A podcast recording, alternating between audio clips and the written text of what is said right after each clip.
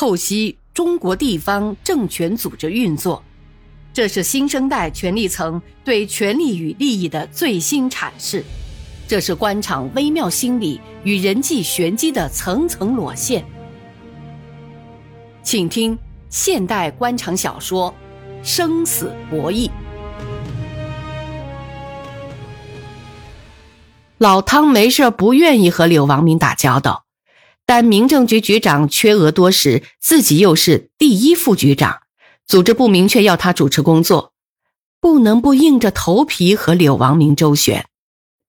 老唐是正团职转业干部，当局长不过是落实一个待遇。不少朋友出主意要他找找柳王明，因为政府部门的局长柳王明有更多的发言权。老唐觉得打死也不能去向组织讨官。尤其是在柳王明这样的人面前，如果我是这样当上局长，那不光是我的耻辱，我汤家列祖列宗也会蒙羞。我会感到时刻有人戳脊梁骨，也无颜去见阎王爷。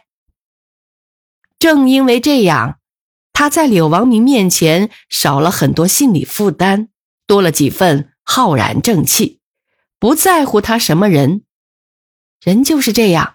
一旦没什么欲望，就真正的在精神上彻底获得了解放，就真正有了平常心，什么诱惑也能抵挡得住，真正是无所畏惧的强者。老唐啊，我不着急，你急什么？我们很长时间没见了，也该聊聊了。来，你先喝水。柳王明把秘书倒来的水。往老汤面前递过去。民政局福利院的基建工程款还欠一百一十多万，施工单位都要了四年了，再不还就是逼他们上法院了。这是老局长手上的事儿，他退了，现在天天来缠着我。我们报告写了多次，务必请市长考虑一下。老汤，实话跟你说。这个账我可以还，也可以不还。还是因为财政欠款，政府有责任；不还也在情理之中。哪一个市长当这样的冤大头，用自己抓来的收入帮前任还债？柳王明的这一番高论，真是出乎老汤的意料。新官不理旧事是官场的古训。可那旧事却决定一个小本经营施工单位的存亡，却是几十个民工一年的血汗钱。多少农民，多少家庭，多少可怜兮兮的期盼和希望啊！四年了，你这人民政府的市长，那都还叫共产党员，怎么连前任后任都这么不共戴天？不就是一百多万吗？不过是财政九牛一毛，就因为前任后任。忍心让那么多希望破灭吗？当然喽，既然你老汤专门为这事找我，我会认真对待这件事的。财政也不缺那一百多万嘛。柳王明看老汤沉默很久没有说话，就接着说：“那意思也很明白，这是给你老汤的面子，你别不识抬举。”呃，好，那我谢了，你忙，我走了。老汤起身要走，等等，我的话还没说呢。柳王明有些不高兴，示意老汤坐下。我今年到香港招商引资，有一个新加坡商人想来中国投资，苦于没好项目。我当时要他来新阳，给他推荐了七八个工业项目，他都不满意。后来我说你不愿意搞活的，来个死的怎样？呃。这话怎么讲？老汤一时摸不着头脑。哎，我把你们民政局想建一个新公墓区的设想告诉了他，没想到他动心了。当时他把你们的项目资料要去了。前两天他打电话给办公室，说要来实地考察。你看，这是天上掉馅饼的好事儿，你们一定要把他拖住，争取他在这里投资，政府全力支持。你想想，外商帮我们投资公益事业，解决了财政资金不足的问题，又为老百姓解决了实际困难，表明了政府把人民生老病死放在议事日程上，一举多得。这也是你们民政局为人民办了一件大好事儿嘛。那这个外商不会是慈善家吧？汤占海不无挖苦的问。呵，当然，人家是商人，商人只有永远的利益，无非是让人家经营嘛。具体事你去同他谈，这事只能成功，不准失败。老汤，你是军人出身。军人交给首长的只能是捷报，我看这对你也是一个考验。民政局长不是正缺额吗？老汤尽管一头雾水，听到最后两句话还是有些恶心。他不愿多问，在柳王明那里拿了外商的联系电话，就出来了。咚咚咚，手其实并没有敲着门，是自己心跳的厉害。在撞击胸腔发出的声音。柳王明的秘书发现毛炳贵举着手，只是一个敲门的姿势，走上前帮他开了门。一米八零的个子，黧黑清瘦的脸，被稍微有些驼的毛炳贵，像个囚犯似的跟着秘书，瑟缩的来到柳王明的办公室，喉咙里含混不清的一声：“柳市长，我是郊区关山镇的老毛。”哦，老毛，毛炳贵，我到过你镇里，你记得吗？呃，嗨，市长，为那次没见到你，我后悔了好几天。呃，我老娘偏偏那天脑中风，差点过去了。后来才知道你到了镇里，我到了家里，你离开镇里，我又赶到了镇里。我一直在想，自己怎么这么没福分。老毛说这番话时。头都不敢抬起来，他不敢正视柳王明的脸。老毛，别那么说，我们都为人子女，为人父母，无情未必真豪杰，为国尽忠，为家尽孝。共产党人也应该这么做。你想想，一个病危时的母亲最想见的是什么？当然是自己的儿女。你回家是对的，我不但不批评你，还应当表扬你。我们在全社会倡导传统美德，党员领导干部首先要带头嘛？你说呢？几句话说的毛炳贵心里暖洋洋的，砰砰心跳的心开始平静了下来。毛炳贵目光开始自如的同柳王明交流，他是第一次这么近距离的看柳王明。原来从电视里面看柳王明长得还算标准，方脸盘，五官还端正。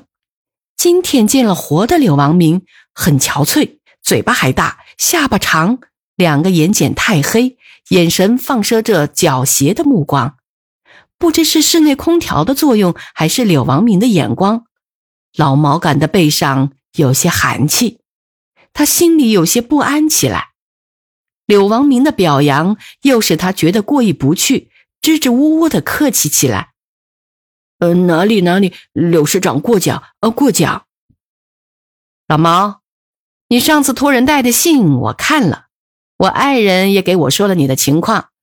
我在你的信上有一个批示，你看看，如果你满意，我就寄给你们的区委书记，让他落实。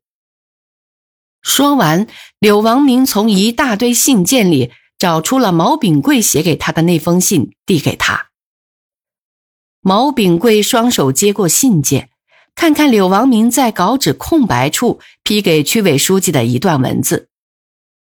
毛炳贵同志这封信，我看后很感动。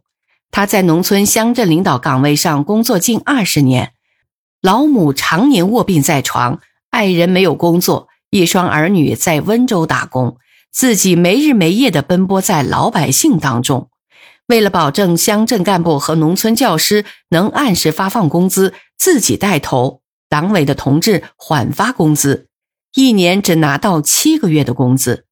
我们农业的发展，农村的稳定，正是有了一大批像毛炳贵这样兢兢业业、埋头苦干的农村干部。现在他有困难，我们不能忘记他们。毛炳贵同志要求。调区直单位工作的要求不高，请你研究落实，并把结果告诉我。柳王明。老毛，怎么样？满意吗？呃，谢谢，呃，谢谢。毛炳贵此时眼眶里泪水打转，激动地伸过双手，紧紧抓住柳王明按在办公桌上的一只手，抖动起来。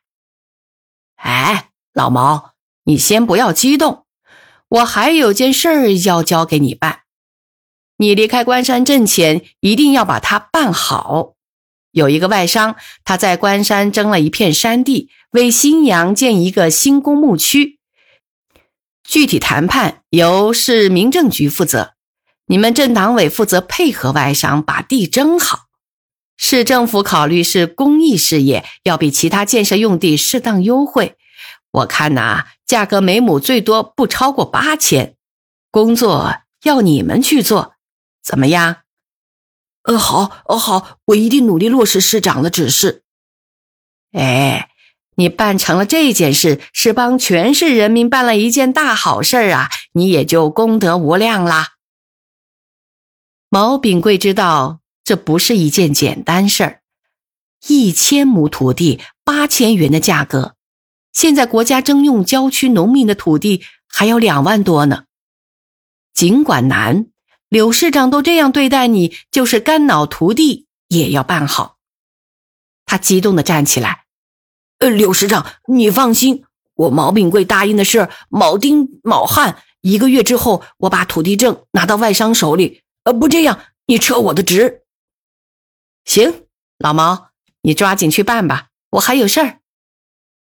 柳王明伸出手来，表示送客。财政局副局长向林是侧着身子进门的，跨进门槛就随手把门关上，摁了反锁。这时候，柳王明已经离开了座位，张开双臂走上前，把向林紧紧的拥抱起来。别这样，市长，外面还有人在等你呢。向林的话言不由衷，他的双手已紧紧搂着柳王明宽大的肩膀，两颊在他的胸前激动的摩挲着。别急，你该知道我把你安排在最后的原因，让我先亲亲你，再来谈工作。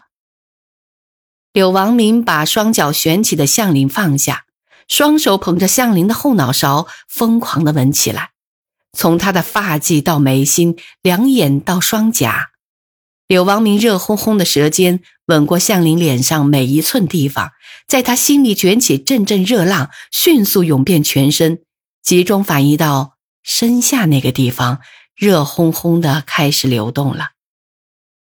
向林。这些天我真想你。柳王明狂吻过后，双目紧盯着向林，一只手托着他的后脑勺，腾出一只手在他的臀部摩挲着。你别逗我，你那么忙，心里还有我的位置啊？我干嘛骗你？